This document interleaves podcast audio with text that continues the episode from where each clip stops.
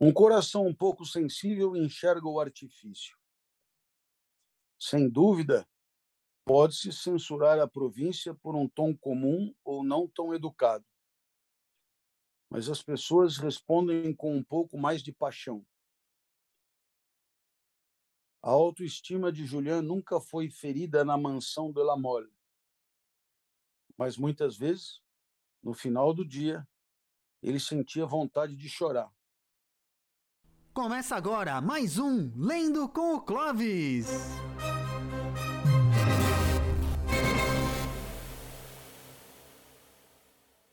Este é o Lendo, Lendo com Clovis. Nós estamos no episódio de número 39. Cara, 39, passa rápido.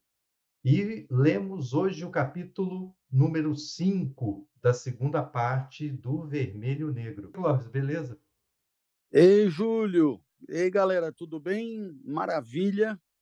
Estamos nós de novo por aqui, lendo com o Clóvis o Vermelho Negro, oportunidade maiúscula de acompanharmos juntos essa obra magistral. Mas eu queria comentar que eu sempre leio alguma coisa em paralelo e eu terminei Clarissa, do Érico Veríssimo, e comecei O Triste Fim de Policarpo Quaresma, de Lima Barreto.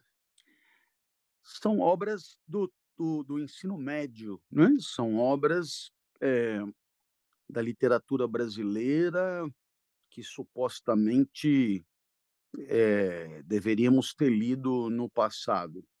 Antigamente, é, eu diria 50 anos atrás, eu as li porque me obrigaram. E agora eu as leio porque eu mesmo quero. E aí eu percebo que é, a escola fez de tudo para me atrapalhar, né? porque ela relacionou a leitura com uma obrigação. E ela deveria ter relacionado a leitura com o prazer, custasse o que custasse. Mas ela não fez isso, nenhum, nenhum. Na verdade, nenhum professor teve essa iniciativa. Então, é, eu precisei de meio século para me recuperar dessa sequela.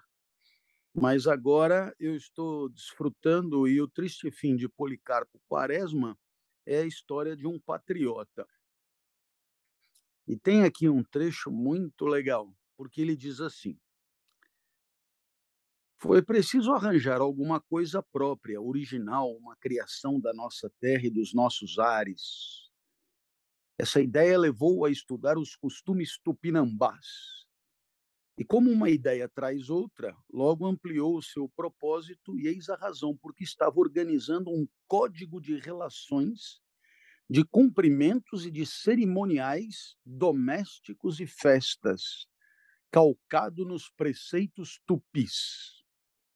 Desde dez dias que se entregava a essa árdua tarefa, quando, era domingo, lhe bateram a porta em meio de seu trabalho. Abriu, mas não apertou a mão. Desandou a chorar, a berrar, a arrancar os cabelos, como se tivesse perdido a mulher ou um filho. A irmã correu lá de dentro, o Anastácio também. E o compadre e a filha que tocaram a campainha, pois eram eles, ficaram estupefatos no limiar da porta. Mas que é isso, compadre? Que é isso, Policarpo? Mas meu padrinho, ele ainda chorou um pouco, enxugou as lágrimas e depois explicou com a maior naturalidade. Eis aí, vocês não têm a mínima noção das coisas da nossa terra. Queriam que eu apertasse a mão. Isso não é nosso. Nosso cumprimento é chorar quando encontramos os amigos. Era assim que faziam os tupinambás quando recebiam visitas. O seu compadre Vicente, a filha, a filha e Dona Adelaide entreolharam-se sem saber o que dizer. O homem estaria doido? Que extravagância! Mas, senhor Policarpo, disse-lhe o compadre, é possível que isso seja muito brasileiro, mas é bem triste, compadre. Bom, é, essa história é ótima, porque eu fui dar uma fuçada nesse negócio do Tupinambá e, de, e de fato, procede. Quer dizer, quando vinha uma visita, né, é, a, a visita era recebida com choro, grito e lamentação. E a interpretação que é dada para isso é que é, o que se queria teatralizar ali, simbolizar, é que as pessoas, na ausência daquelas visitas, estavam tristes, mas que agora, com a chegada daquelas visitas, tornar-se-iam felizes. Portanto, aquelas visitas eram causa da alegria de quem as recebia. Então, o primeiro contato era um contato de choro e tristeza, e quando as visitas iam embora, era uma manifestação de júbilo e alegria, deixando claro que aquelas visitas tinham alegrado tinham alegrado é, aqueles que receberam a visita. Eu lembrei de um tio, que eu não vou dizer o nome nunca, porque sempre tem um chato que assiste as coisas que a gente faz. Eu lembrei de um tio que é, eu não era tupinambá nem nada, mas é, eu sempre chorava quando ele vinha. E não era porque eu estava triste, não. Eu chorava porque ele vinha. E quando ele ia embora, não é porque ele tinha me deixado feliz. Eu ia, eu, eu, eu regozijava porque ele tinha mesmo ido embora. Então, eu não sei se essa interpretação super politicamente correta do ritual tupinambá, ela procede, entendeu? Porque, olha, tem gente que quando chega é uma tristeza e quando vai embora é uma alegria infinita. Então, fica aí a curiosidade. Soro, o que, que isso tem a ver com vermelho e negro? Nada. Nada, não tem nada a ver. Mas, é, como é a gente que faz esse negócio, fica aí essa curiosidade para você. Se você não gostou, você deleta. E se você se sentiu ultrajado, você desliga de uma vez, não tem problema. Mas fica aí esse nosso recadinho. Júlio, ritual então, Tupinambá. Ou então pode chorar com o início da live, né? É, pela nossa presença como bom tupinambá, como bom herdeiro da cultura tupinambá. Mas, cara, você lembrou, amigo meu, que fala da avó dele, né? A avó, tadinha, já falecida, aqui do interior do Espírito Santo. E e assim, sabe como é que é? Cidade do interior, casa grande, família grande, né? aqueles casarões antigos e tal. Mas ela detestava receber visita, inclusive os filhos, inclusive os netos. E chegando o Natal, ela começava a passar mal, ela adoecia, assim, vai, vai vir aqui em casa, tipo, vai dar um trabalho danado. Ela, ela passava muito mal mesmo, até preparava coisa, sabe, assim, aquele almoço farto de, de roça, né? Matava não sei quantas galinhas para preparar tudo, mas era aquela coisa, eu vou ter que preparar tudo. Não, qualquer coisinha tá bom, que mané, qualquer coisinha tá bom. Se chegar aqui, depois vai sair enchendo o saco, falando mal, que a gente recebe mal, que não faz café na hora, que não tem comida quente, que não, não é, não abateu o frango mais gordinho.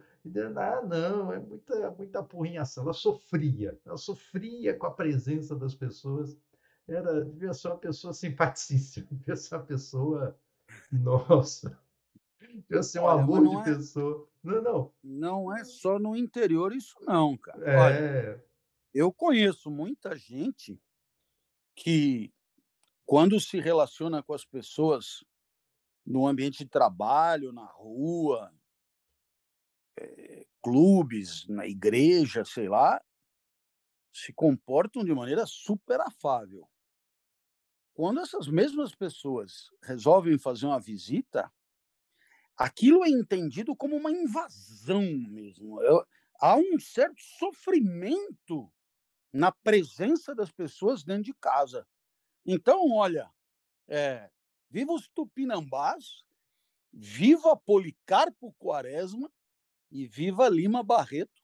Agora, claro, se você quiser saber por que, que Policarpo Quaresma teve um triste fim, é claro, você pega, baixa no Kindle e lê. Se bobear, é, é, é grátis, viu? Se bobear, nem cobrar cobram. E é uma obra magistral da literatura brasileira. Muito bem, Júlio, com a sua licença, a gente abre o capítulo 5 da parte 2 do Vermelho e Negro, cujo uhum. título é A Sensibilidade e uma Grande Dama Devota. Mas não antes da vinheta. Olha só. Começa agora mais um Lendo com o Clovis.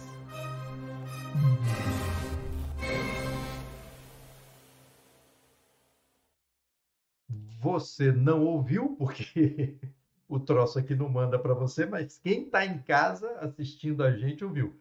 Então, essa foi a vinheta. Eu ia dizer, ainda bem que você falou, olha só, porque ouvi mesmo, eu não ouvi nada, mas eu espero que todos tenham ouvido e que tenha dado tudo certo. Lembrando sempre que nós estamos com o patrocínio generoso, audacioso, afável, carinhoso do Bradesco.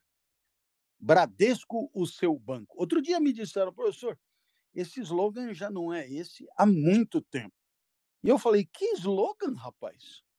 Eu estou falando as coisas como elas são. Bradesco é o seu banco. Quando eu comecei a trabalhar como professor, eu tinha dava aula lá na Casper, é, Líbero, Faculdade de Jornalismo aqui de São Paulo, e isso está fazendo mais de 40 anos, sei lá, 200 anos talvez, e a Casper pagava no Bradesco. E eu tinha uma conta no Bradesco da Avenida Ipiranga, na frente da Praça da República. Exatamente na frente, na verdade, pouquinho depois da Praça da República. Na Praça da República, onde ficava o mais importante colégio né, público da história da província de São Paulo, que era o Colégio Caetano de Campos, um grande colégio. Assim, estudar no Caetano de Campos era estudar no que havia de melhor em termos de educação no estado de São Paulo. É, ele ainda existe, mas é, ele é muito menor e, e, e bom. Naquela época, do, do apogeu do Caetano de Campos, o diretor da escola tinha o salário regulado com um desembargador. Né? Então, você pode imaginar que, no final, a sociedade preferiu garantir os justiceiros aos educadores. É sempre bom correr depois, né? Correr antes, já viu. Medicina, só preventivo, só medicina, como se diz, né? É, muito bem. É, a, o, aquela frasezinha de início é essa. Uma ideia um pouco vívida tem ali ar de grosseria. Tanto se está acostumado com palavras sem alívio. Ai de quem inventa enquanto fala. Ai de quem inventa enquanto fala. Uma ideia um pouco mais vívida tem ali ar de grosseria. Tanto se está acostumado com palavras sem alívio. Ai de quem inventa enquanto fala. É bem legal essa frase, porque, no final das contas, é indicativo de uma tirania social que tem, no uso das palavras, a sua objetivação mais contundente. Né? Então, vamos lá ao texto. Depois de vários meses de provações, provações é sempre uma coisa negativa, provações é sempre um, é, coisas chatas, é que nem a palavra desafio no mundo corporativo, né? Falo, desafio é quando o cara se ferrou, né? Depois de vários meses de provações, eis onde estava Juliano no dia em que o administrador da casa lhe deu o terceiro quarto do seu salário o terceiro quarto do seu salário. Monsieur de la Mole o encarregara de acompanhar a administração de suas terras na Bretanha e na Normandia. Julian fazia viagens frequentes para lá. Então, quer dizer, veja, a coisa mudou, né? Porque antes o esquema dele era ghostwriter de cartas, né? Ele escrevia as cartas para o Monsieur de la Mole, pelo menos esse era o pretexto para contratá-lo. Agora, eu não sei se ele foi promovido ou não, mas ele estava encarregado de acompanhar a administração das terras na Bretanha e na Normandia. Bom, você sabe, a Normandia tem tudo a ver com a Segunda Guerra Mundial, então sabe que fica do lado esquerdo mais para o alto e a Bretanha ainda mais para o lado esquerdo da França, mais para o alto. Portanto, poderíamos dizer que, traçando uma diagonal pelo território francês, é mais ou menos do lado oposto de, de onde Julian veio. Né? Julian fazia viagens frequentes para lá. Ele era o principal encarregado da correspondência relativa ao famoso processo com o abade de Frilair. Ele era o. Você sabe que esse abade de Frilair era um um raivoso adversário do Monsieur de la Mole. Antes a gente até torcia pelo Monsieur de la Mole, que achava que ele era o lado bonzinho da história, mas depois de todas essas explica explicações, quem sabe o Abade de Frilair também não fosse é, é, digno da nossa torcida, né?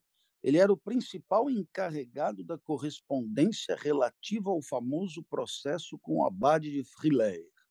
Monsieur Pirard o instruíra, com base nas curtas notas que o marquês rabiscava nas margens dos papéis de todo tipo que lhe eram dirigidos, Julian redigia cartas que eram quase todas assinadas.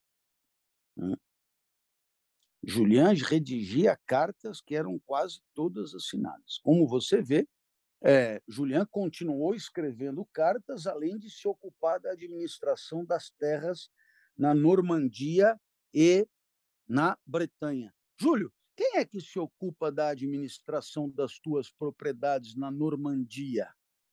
Hein? Olha, atualmente, sabe, é, eu tenho deixado por um, um pool empresarial tomar conta delas, mas eu estou mais preocupadas com aquelas ali mais para o leste europeu, porque é tanta Entendi. coisa que a gente, o melhor é a gente focar naquilo que está mais arriscado, entendeu? Entendi, entendi, entendi, entendi. Na escola de teologia, seus professores reclamavam de sua pouca assiduidade. Hum... Lembra que ele tinha que fazer curso de teologia. O Abade Pirrar tinha era condição, né? Mas ele não ia muito mas mesmo assim o consideravam um dos seus alunos mais destacados. Quer dizer, o homem, o homem era bom, o homem, o Julian, CDF, essas coisas de, de decorar a coisa era com ele mesmo, entendeu? Ele não ia, mas ele, ele aprendia rápido. Esses diferentes trabalhos, cumpridos com todo o ardor da ambição sofredora, rapidamente haviam privado o Julian das cores frescas que trouxera da província. Vamos ler de novo? Esses diferentes trabalhos, quer dizer, o processo do Frilair, as cartas, a administração das terras na Normandia e na Bretanha, e ainda o curso de teologia, cumpridos com todo o ardor da ambição sofredora, isso é ótimo, né? o ardor da ambição sofredora. Rapidamente haviam privado Julian das cores frescas que trouxera da província. Sua palidez era um mérito aos olhos dos jovens seminaristas, seus companheiros. É, é interessante esse negócio de palidez, né? Porque tem horas que a palidez é cutis branca e é sinônimo de beleza. E tem horas que a palidez é sinônimo de doença. E tem horas que a palidez é sinônimo de, de quem trabalha muito. E tem horas que a palidez é sinônimo de santidade. A palidez é usada, é acompanhada de todo tipo de, né, de, de característica do espírito, né? A palidez cai bem com tudo, né? Ele os achava muito menos perversos, muito menos submissos diante de um escudo que os de Besançon.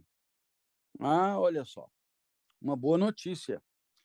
Os caras do seminário, do curso de teologia que ele estava fazendo agora, eram muito menos perversos e submissos do que os de Besançon. Julgavam que ele sofria dos pulmões. Bom, tá vendo? Agora a palidez é, é tuberculose.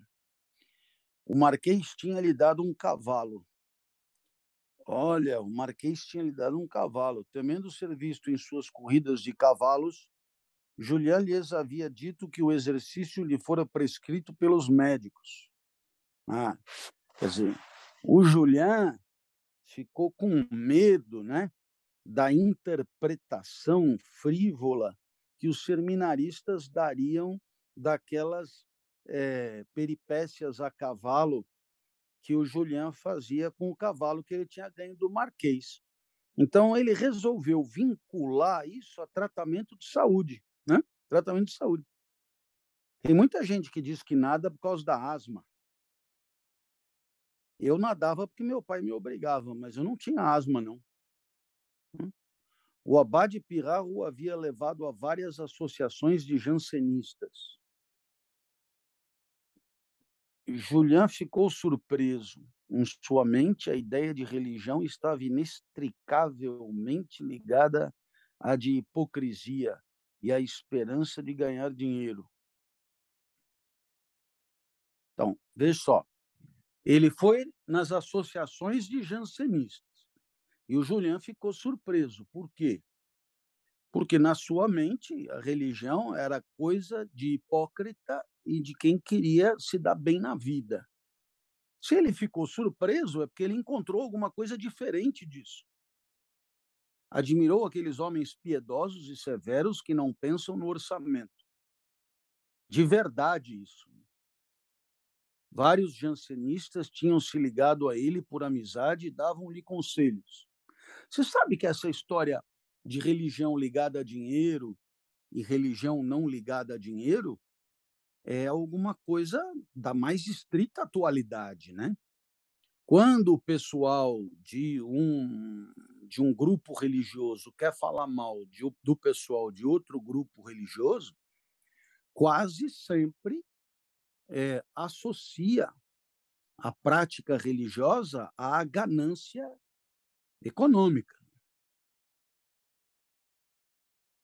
Então, olha só o que ele diz: admirou aqueles homens verdadeiramente, ficou por minha conta, piedosos e severos, que não pensam verdadeiramente no orçamento. Vários jansenistas tinham se ligado a ele por amizade, verdadeira amizade, e davam-lhe conselhos. Um novo mundo se abria diante dele. Um novo mundo, quer dizer, um novo entendimento da religião. Né? Ele conheceu entre os jansenistas um certo conde Altamira, que tinha quase 1,80m de altura. Não sei o que isso quer dizer. É, o, o, porque quase 1,80m de altura, não sei se é uma estatura que justifica o destaque. Né? Um liberal condenado à morte em seu país e devoto. Esse estranho contraste, a devoção e o amor pela liberdade impressionou. Gozado como a altura não entrou aqui na equação. Julian era um pouco frio com o jovem conde. É... Julian era um pouco frio com o jovem conde, eu suponho que seja esse Altamira, né? Porque, embora não é, o, a juventude não tenha sido mencionada antes, né? Bom, Norbert achara que ele respondia muito fortemente às piadas de alguns de seus amigos. Ah, o jovem conde respondia fortemente às piadas de alguns de seus amigos. É, mas os amigos do Norbert e da Mademoiselle de Renal ficam zoando da cara de todo mundo. Sempre tem alguém para, entendeu? Para chamar na chincha, né? Julian, que uma ou duas vezes fora inconveniente, decidira nunca mais dirigir a palavra a Mademoiselle Mathilde. Como será essa Mademoiselle Mathilde, hein? Ela deve ser branquinha, sardenta, roliça de partes. Como, como, como imaginar Mademoiselle Mathilde pau a pau com Madame de Renal? Né? Como é que Madame de Renal, 30 anos, Mathilde, uns 10 anos a menos, vai, é, 20. Como será essa Matilda, né? Porque esse pessoal devia ser bem tratado, né? rico e tal, devia se cuidar, cremes e coisas, né? As pessoas eram perfeitamente educadas com ele na mansão de La Mole, mas ele se sentia diminuído. É, é o, o hábitos de dominado hábitos de dominado é, é incrível, porque o real é o que é. Agora, você interpreta tudo em seu desfavor. Né? E, e não precisa nem ser no século XIX, nem XVIII, nem nada. Né? Me lembro me lembro uma vez que eu fazia, Júlio, você vai gostar dessa eu fazia sociologia do direito com Antoine Garrapon. Do nada ele chegou para mim e falou: Clovis, vai ter um seminário internacional de semiótica jurídica em Onhate, no País Basco. Eu não posso ir. Você não iria no meu lugar e, e leria lá o meu trabalho? Era um professor do doutorado, que na época era um juiz, professor, promissor, e que depois ganhou grande fama. Bom, eu não podia dizer que não. Ele me pagou a passagem, entrei no trem e fui. Era uma espécie de um um lugar assim, tipo monastério, que eles que eles arrumaram para fazer o evento. E veio gente do mundo inteiro. Eu me lembro que eu desci na estação e um camarada veio me perguntar em inglês com sotaque indiano e jeito de indiano e cara de indiano. E ele dizia: é, I am from Cleveland, Ohio. I am from Cleveland, Ohio where is? E não sei o que. E eu, eu falei, olha, eu acho que é por aqui. Se o senhor me seguir, eu, eu acabo descobrindo. Ele ficou eternamente grato a essa diligência. E aí eu cheguei lá no lugar e, e começou o evento. Né? E aí eu me sentei num lugar que estava escrito Antoine Garrapon e com a bandeirinha da França. Eu me sentei ali mas eu me sentia assim uma espécie de ameba. Porque imagina que eu ia ler um trabalho que não era meu, é, tendo o cartaz um nome que não era o meu, uma bandeira de um país que não era a minha. Sabe aquela coisa do, da barca de Niterói, não?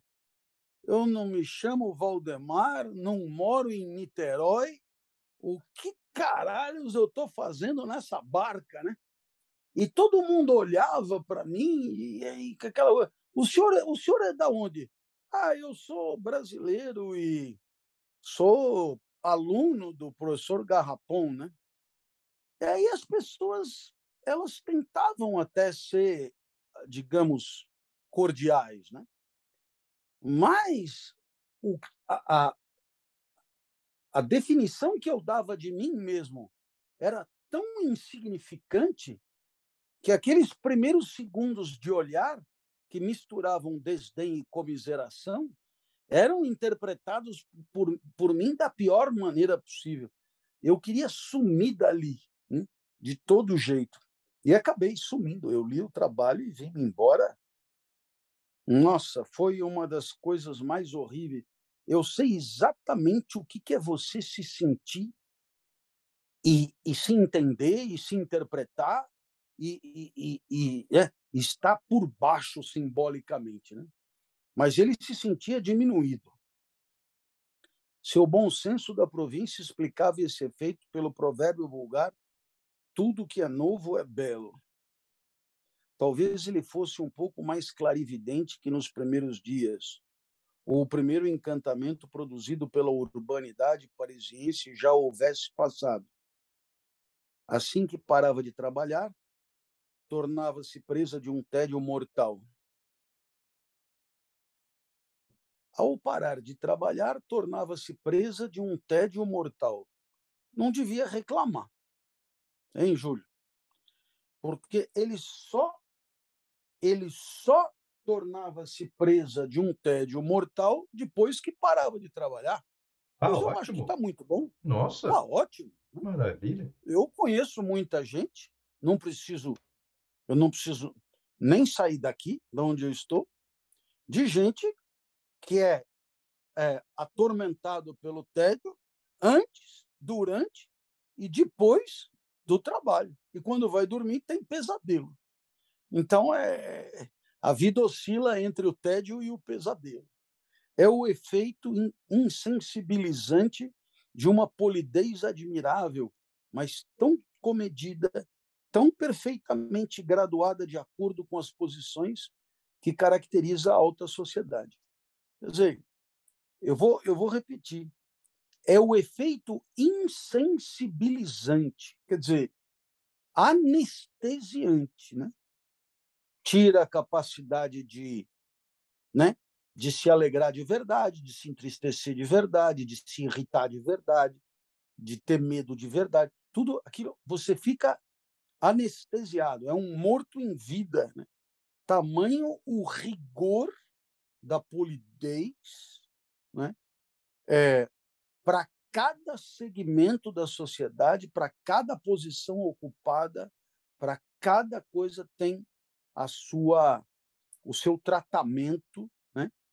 É, indicando ao inferior a sua inferioridade sem jamais explicitar, sem jamais explicitar. Um coração um pouco sensível enxerga o artifício. Sem dúvida, pode-se censurar a província por um tom comum ou não tão educado. Mas as pessoas respondem com um pouco mais de paixão. A autoestima de Julian nunca foi ferida na mansão de La Mole. Mas muitas vezes, no final do dia, ele sentia vontade de chorar. Quer dizer, você lembra do Julian lá em, em, em Verrières, que ele ficava indignado, ele ruborecia, ele vibrava, ele se impertigava, ele se indignava. Agora, o máximo que dá é uma certa vontade de chorar. Na província, um garçom se interessará por você se você sofrer um acidente ao, ao entrar em seu café. É interessante, a, a, é, o garçom é um garçom mesmo. Né? É, na província, um garçom se interessará por você se você sofrer um acidente ao entrar em seu café. Tipo, tropicar e bater com a testa na quina da porta e rachar o crânio no meio. Mas se esse acidente oferecer algo desagradável à autoestima, ele, lamentando-se por você, repetirá dez vezes a palavra que o tortura. Em Paris, tem-se a atenção de se esconder para rir. mas você é sempre um estranho. Ah, que legal, hein, cara? Em Paris tem-se a atenção de se esconder para rir, mas você é sempre um estranho. Isso é incrível, né? Porque a hipocrisia de que tanto fala Rousseau, a cada frase aqui ganha um colorido especial, né?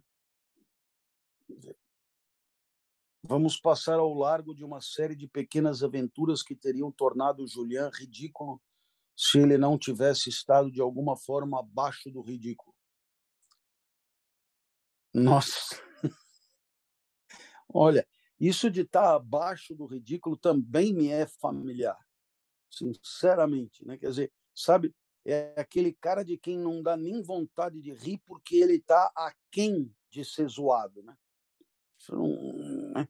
Uma sensibilidade louca o fazia cometer milhares de asneiras. Todos os seus prazeres eram de precaução. Ele atirava com a pistola todos os dias. Era um dos bons alunos dos mais famosos mestres de armas. Assim que tinha um momento, em vez de usá-lo para ler como outrora costumava fazer, corria à equitação e perguntava pelos cavalos mais cheios de vícios. Nos passeios com o instrutor, quase sempre caía do cavalo. O marquês considerava-o excelente pelo seu trabalho obstinado, pelo seu silêncio, pela sua inteligência, e aos poucos confiou-lhe a continuação de todos os negócios um tanto difíceis de resolver. O que, que isso significa? Que, se do ponto de vista social, Julian continuava um desastre, do ponto de vista do jogo da sociedade, do jogo da vida social, em termos de eficiência profissional daquilo que ele foi fazer lá, ele conseguiu conquistar a confiança do chefe por conta da sua dedicação, por conta da sua obstinação e, por que não dizer, por conta da sua competência. Né? Então, cada vez mais, o Marquês foi delegando para ele os trabalhos mais difíceis. Né? Às vezes, quando sua ambição elevada lhe dava alguma folga, o Marquês conduzia os negócios com sagacidade. Aqui é, é, é, é, o tal negócio, né? O, o Marquês também de tonto não tinha nada, né? É, então, quer dizer, é, quando o Julian subia nas tamancas e ou então jogava de salto alto, o Marquês logo retomava as rédeas da coisa, reassumia o negócio. Estando bem informado, fazia negócios com felicidade. Comprava casas, bosques, mas facilmente ficava de mau humor.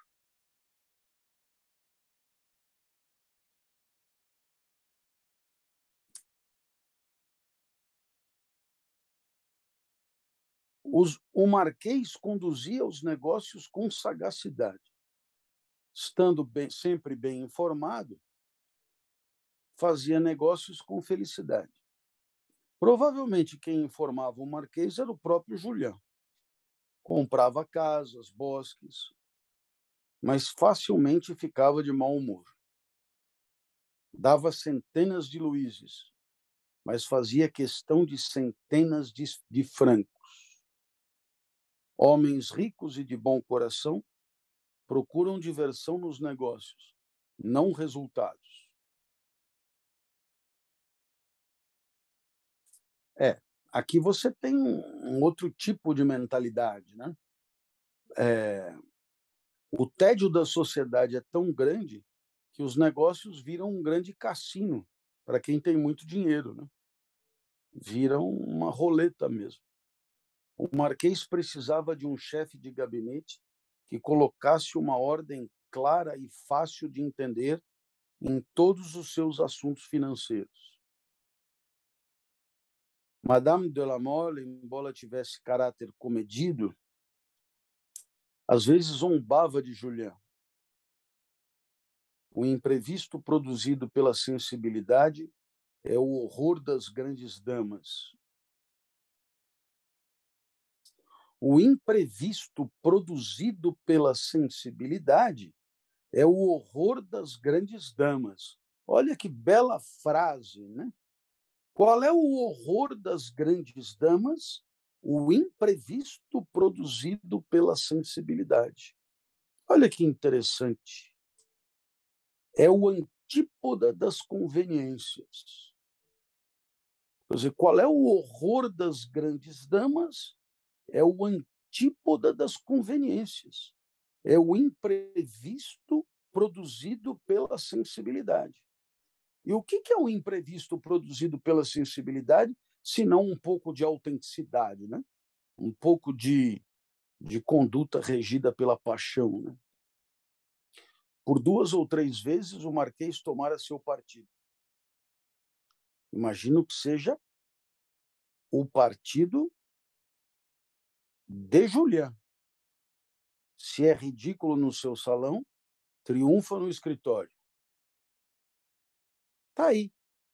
Tá aí a, tá aí a, a chave do negócio, né? Olha aí. Viu, o, o, o mulher? Presta atenção no, na porra que está fazendo, velho.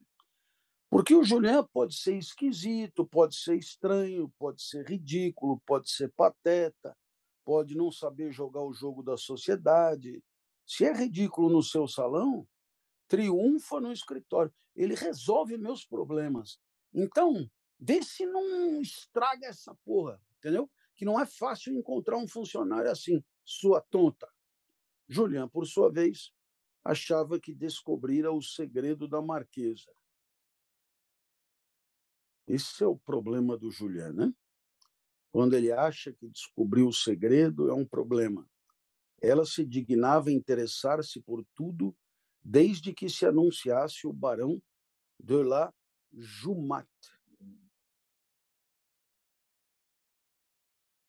Ela se dignava interessar-se por tudo desde que se anunciasse o barão de la Jumat. Esse seria o segredo da marquesa.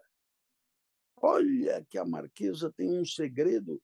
O barão de la Jumat, hein? o barão de la Jumat. Ele era um ser frio, com uma fisionomia impassível. Quem era um ser frio? O barão do Lajumat. Uma fisionomia impassível é jogador de pôquer. Uhum. Jogador de pôquer. Júlio Pompeu sabe fazer cara de um ser frio e impassível, né? que não se deixa abalar por nada. Né? Era baixo, magro, feio. Vamos retomar, porque o homem é. era baixo, magro, feio, muito bem vestido, passava a vida no castelo e, em geral, não falava nada sobre nada. Eita! O barão de la Jumata ele era um discípulo da minha mãe. Né? A minha mãe que dizia sempre: meu filho, não precisando abrir a boca, fique boca fechada. Né? A minha mãe sempre falava: filho, ouve, vê e cala. Ouve, vê e cala.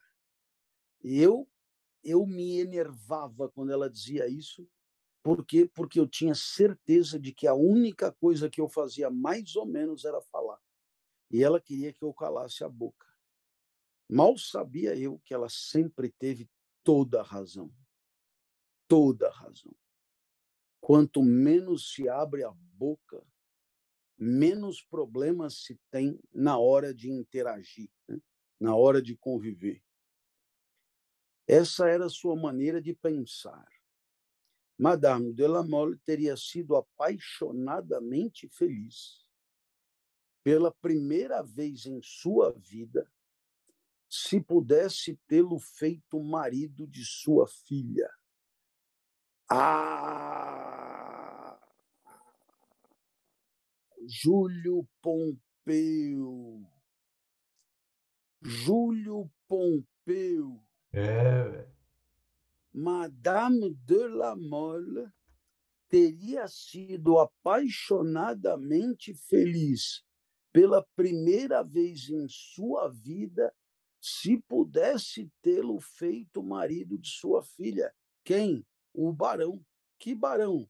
O barão de la Jumat, que era frio, fisionomia impassível, não abria a boca, baixo, magro, feio, muito bem vestido e passava a vida no castelo sem falar nada sobre nada.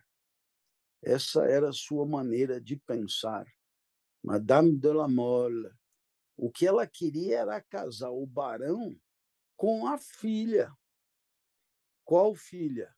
A única que ela tem, Mademoiselle de la Mole, Matilde. Então aí tem um problema nessa história. Por que, que tem um problema nessa história? Porque talvez Madame de la Mole, que provavelmente tem as suas intuições, Madame de la Mole talvez ataque tanto Julien, denuncie o ridículo de Julien, rebaixe Julien, porque talvez ela tenha sentido, não sei, hein, Júlio? Não sei, vou arriscar aqui uma hipótese. Talvez ela tenha percebido o seguinte: se esse porra desse padreco vier para cima da minha filha com esse olhar de peixe morto, esse testamento em latim que ele decorou, né? essa cara de tonto que ele faz, né? esse, esse, esse jeito Murilo Benício de ser, do Julian Sorel, né?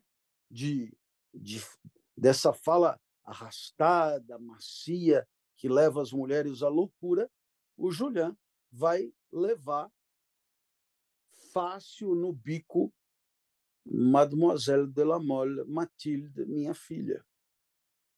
Como o Murilo Benício normalmente consegue o que quer no segmento. Então, aí é que está o problema. O problema é que Madame de la Mole, ela queria, ela tinha um favorito para a filha, que era o barão. O barão Jumat. Mas por alguma razão, veja só como o capítulo termina. Se pudesse tê-lo feito, não é se pudesse fazê-lo, se pudesse tê-lo feito. A impressão que dá é que a oportunidade já passou. E tendo a oportunidade já passado, alguma coisa aconteceu que impediu o enlace matrimonial tão simpático do taciturno e sisudo Barão Jumat com Matilde de la Mole.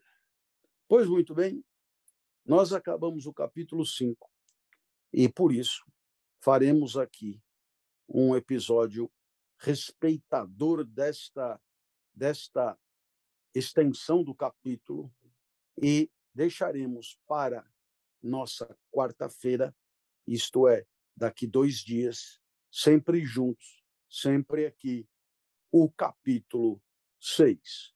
Eu então devolvo a palavra a Júlio Pompeu, que fará a, o encerramento desse episódio. Agradeço demais a presença de todos e gostaria de lhes desejar uma ótima noite. Por quê? porque amanhã, amanhã é terça. E terça, Júlio, é dia de dobradinha Opa. e a rolê. Valeu, rapaz. Abraço. Valeu, cara. Valeu. Abração, Cláudio. É, olha só. O, o Julian agora ganhou. Ele ganhou uma imagem, não sei para vocês, mas para mim. Cara, Murilo Benício, velho. assim, Caiu que nem. Caiu que nem uma luva. É o próprio, não tenho dúvida, né? É isso aí. Então, nós ficamos por aqui. Esse foi o capítulo 5 da segunda parte do Vermelho Negro. É sempre bom lembrar para você que não tem aí o livro, para você que não tem o exemplar, olha, é, graças à editora Príncipes, que é um dos patrocinadores aqui do Lendo com Clóvis, tem um código. Se você for no YouTube, na descrição do vídeo, você vai ver ali um código. Lança aquilo na Amazon que você compra por menos de um real, 99 centavos, se eu não me engano. É, menos de um real você baixa exatamente essa mesma versão aqui, que é a lida pelo Clóvis aqui no Lendo com Clóvis. Tá joia? Eu lembro que semana passada perguntaram, né? É, e não tem como comprar barato o livro, não tem uma forma aí, 0800 e tal. Pois é, tem essa aí na descrição do vídeo no YouTube para você que está acompanhando pelo Twitch. Tá joia? É isso aí. Muito obrigado pela companhia de vocês. Muito obrigado por mais esse, esse momento de compartilhamento. E até quarta-feira com o capítulo 6 do Vermelho Negro e mais um Lendo com Clóvis. Valeu, gente. Boa noite. Tchau, tchau. Esse foi o Lendo com o Clovis. Não perca nosso próximo episódio, aqui no www.twitch.tv barra às segundas, quartas e sextas, às 21 horas.